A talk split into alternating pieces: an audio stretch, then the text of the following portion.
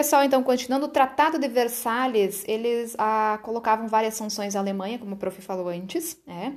E quais eram essas sanções? A devolução das regiões da Alsácia e Lorena à França.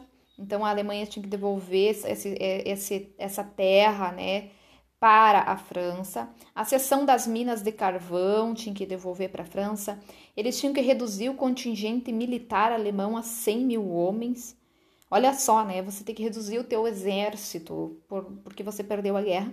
A extinção da marinha e também da aviação da guerra, de guerra. Então, eles tinham que extinguir a marinha e a aviação deles.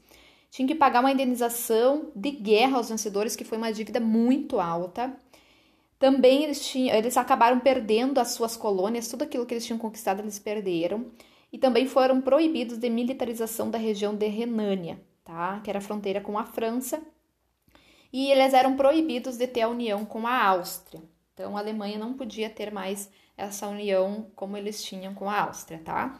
Então, quais as consequências dessa, de toda essa, essa guerra? Pessoal, o que, que acontece? A principal consequência de tudo isso, dessa perda da Alemanha, dessas imposições, enfim, e ganho de, né, da, da Inglaterra, França e, e os Estados Unidos, é que iniciou então o declínio do eurocentrismo, a Europa que era bem evoluída, que já estava desenvolvida, acaba é, tendo menos importância.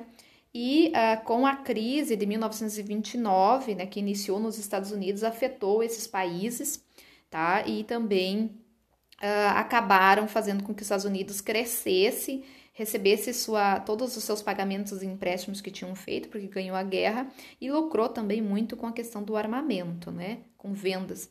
Então, eles foram os verdadeiros vencedores, na verdade, no meio de tudo isso foram os Estados Unidos.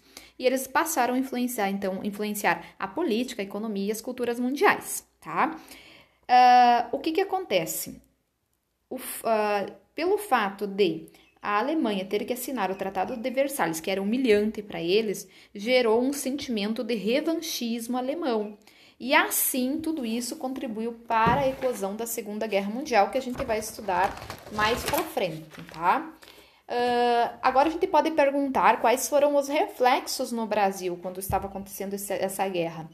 No Brasil, pessoal, é, a produção, né, geralmente a produção industrial dos Estados Unidos, é, na época, ela não era suficiente para atender a demanda mundial. E acabou que em algumas regiões foi bom, porque houve um desenvolvimento industrial, inclusive no nosso país, iniciou-se um desenvolvimento industrial. Só que, quando os Estados Unidos começam a produzir mais e fornecer uh, produtos para os, os demais países, a, após a guerra, o nosso governo, o governo brasileiro da época, era tradicionalmente favorável à agroexportação. Então, ele voltou a estimular as importações e acabou prejudicando também a indústria nacional, tá? Pessoal, então, a princípio era isso.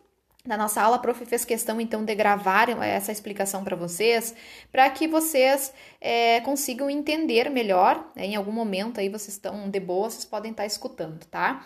Então, até mais, até a nossa próxima aula, que daí a prof vai explicar, a gente vai tirar as dúvidas, a gente vai conversar. Um abraço e bons estudos, tá? E boa semana de trabalho para vocês.